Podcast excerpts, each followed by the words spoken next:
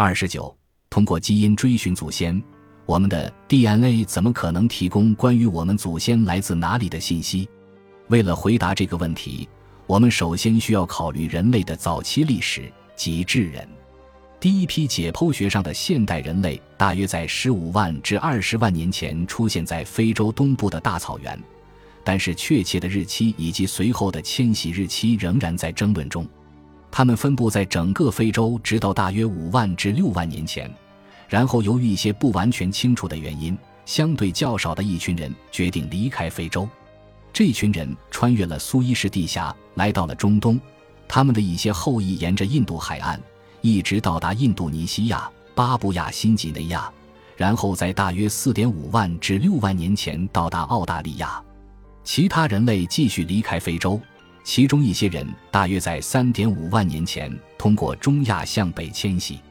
此时，一些早期的人类转向西方，开始在欧洲定居。大约在同一时间，另一群人向东方迁徙，定居在亚洲东北部。一些居住在西伯利亚的人继续向东迁徙，穿过横跨白令海的大陆架，进入阿拉斯加，然后向南急转，最终大约在一万年前到达南美洲的最南端。最后，一群富有冒险精神的南岛人离开新几内亚，乘坐独木舟来到南太平洋分散的岛屿上居住，直到大约八百年前，他们才到达夏威夷、新西兰和复活节岛等最遥远的地方。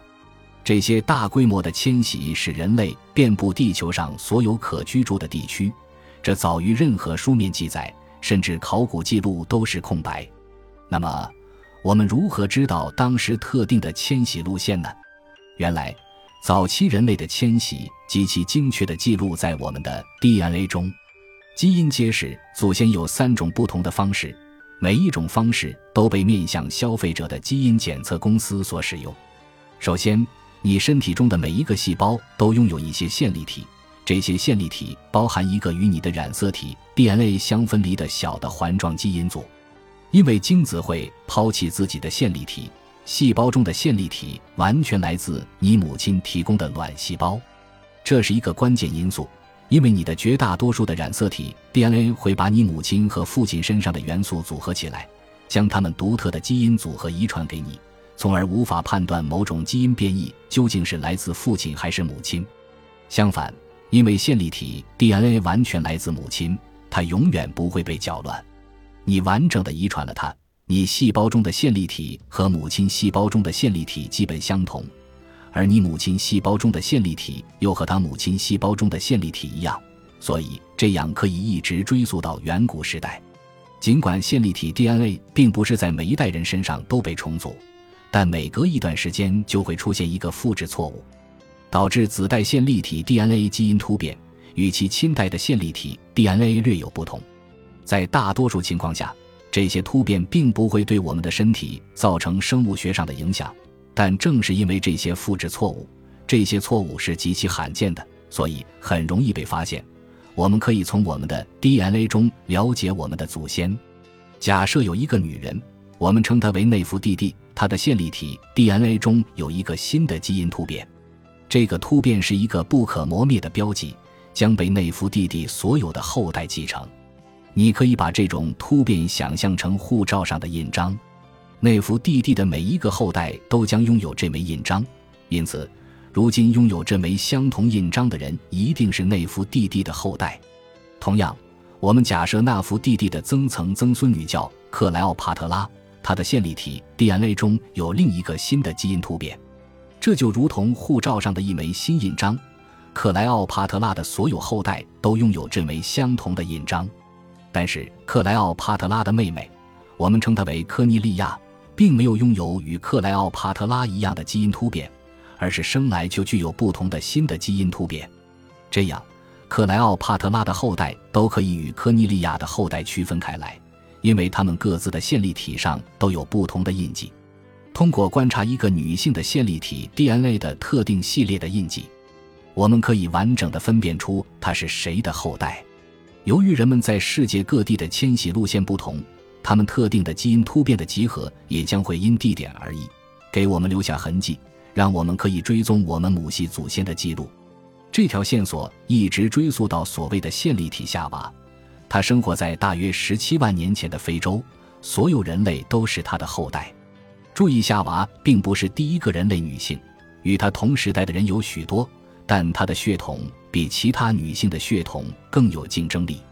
类似的过程也发生在我们的父系祖先身上。女性从父亲和母亲那里分别继承一个 X 染色体，而男性则从母亲那里继承了一个 X 染色体，从父亲那里继承了一个 Y 染色体。因为只有男性拥有 Y 染色体，所以他在每一代人身上不会重组。一个男人的 Y 染色体实际上和他父亲的 Y 染色体是一样的，他父亲的染色体和他父亲的父亲的染色体也是一样的，以此类推。就像线粒体一样，Y 染色体上的基因突变也会通过自己的后代遗传，可以作为一系列的基因突变标记来识别一个人的父系祖先。同样，所有男人都可以根据他们的 Y 染色体追溯到大约六万年前生活在非洲的一个单独的个体 ——Y 染色体亚当。因此，通过线粒体 DNA 和 Y 染色体可以识别出我们谱系的两个分支：母系祖先和父系祖先。这两个分支可以追溯到久远的过去。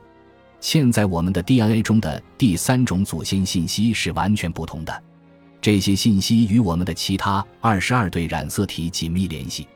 不同于 Y 染色体和线粒体 DNA，常染色体上的 DNA 在每一代人身上都会重组，所以我们无法追溯完整不间断的一系列基因突变。尽管如此。我们仍然可以通过一个被称为基因漂变的过程来了解很多关于祖先的信息。当随机因素影响人们进行繁殖时，基因漂变就会发生。这样一来，在后代中，等位基因就会变得更普遍。当人们经历遗传瓶颈时，基因漂变的影响最为明显。当只有一小部分人来到一个新的区域居住时，才会发生遗传瓶颈。这种影响的一个极端例子是。一七九零年，弗莱彻克里斯琴在南太平洋上的邦迪号军舰上领导了一场叛乱，推翻了布莱船长。克里斯琴和其他八名叛乱者，以及当时与他们在一起的十九名塔希提人，航行到无人居住的皮特凯恩岛，在那里定居下来。大约七十年后，皮特凯恩岛的人口已经超过了它的资源承受能力。所以，最初的创始人群的后代中有几百人被重新安置到澳大利亚附近的诺福克岛。几乎所有诺福克岛居民的祖先都可以追溯到最初的皮特凯恩移民。最近对诺福克岛居民的研究表明，大概是由于基因漂变，当地人患心血管疾病的基因风险因素异常高。也就是说，与世界其他地区的人口相比。这些有害的基因偏巧在皮特凯恩的创始人群中更常见，而他们的后代继承了这些基因。因为人们的后代数量各不相同，所以基因漂变总在发生。这也是在世界各地特定的等位基因出现频率不同的一个关键原因。因为一些等位基因在世界上的某些地方比在其他地方更常见。所以，通过观察常染色体上的 DNA，就可能确定祖先的地理起源。例如，SOC6A4 基因的 5-HTTLP2 区域通常有两个不同的版本，一个短等位基因和一个长等位基因。但是，人们拥有这两个等位基因的比例在不同的国家有很大的差异。例如，百分之八十的日本人，百分之五十九的印度人。百分之四十五的美国人和百分之二十八的南非人拥有这种短等位基因。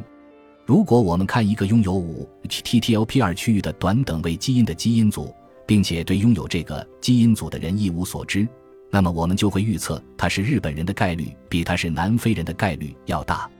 如果我们只看这一个等位基因，我们对他的祖先的估计就没有那么精确了。事实上，尽管短等位基因在南非比在日本少得多。但仍有几百万南非人拥有它。然而，如果我们观察整个基因组中成千上万个等位基因，我们就可以对这个人可能的地理祖先做出更精确的估计。例如，一项研究使用了一种基因芯片来评估数千名欧洲人的五十万个不同的单核苷酸多态性，然后根据他们各自拥有的单核苷酸多态性的特定模式来估算他们的地理祖先。这一分析非常精确，样本中大约百分之五十的人报告说，他们的出生地是在他们的单核苷酸多态性模式预测的位置的三百一十千米以内。其他分析可能更加精确。对生活在意大利撒丁岛居民的一项研究表明，基于他们独特的遗传模式，该研究能够准确确定其中一半人的位置，可以精确到他们目前居住地十五千米以内。此外，通过研究常染色体中单核苷酸多态性模式，可以估计出来自全球不同地区人们的 DNA 比例。如果你的祖父母分别拥有尼日利亚和乌克兰血统，那么你自己的 DNA 将保留这两个地区的印记。你的 DNA 最多将具有百分之二十五的尼日利亚特征和百分之二十五的乌克兰特征，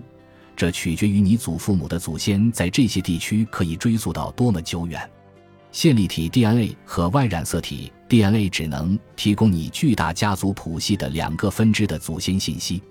但是常染色体 DNA 却与此相反，可以估计你久远的诸多祖先来自哪里。DNA 记录了所有这些家族史，那么你愿意进行基因型检测来了解你的祖先吗？你的发现可能会让你和你的过去产生很深的联系，或者完全颠覆你对自己身份的整体看法。让我们看看南加州郊区一所大型中学的校长维恩·约瑟夫的基因型检测经历。约瑟夫一直是那里的非洲裔美国人社区的支柱，也是非洲裔美国人权利的坚定拥护者。他曾在《新闻周刊》上发表文章，称黑人历史月活动只会使非洲裔美国人被边缘化。像许多非洲裔美国人一样，由于奴隶贸易。他们的家族谱系对他们来说是一个谜。约瑟夫对他的非洲祖先来自哪里很好奇。在观看了探讨基因血统检测的电视节目六十分钟之后，他决定对自己的 DNA 进行测试。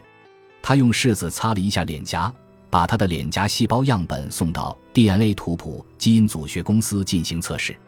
当他的测试结果寄回给他时，约瑟夫发现他有百分之五十七的印欧人血统。百分之三十九的美洲印第安血统，百分之四的东亚人血统，没有非洲血统。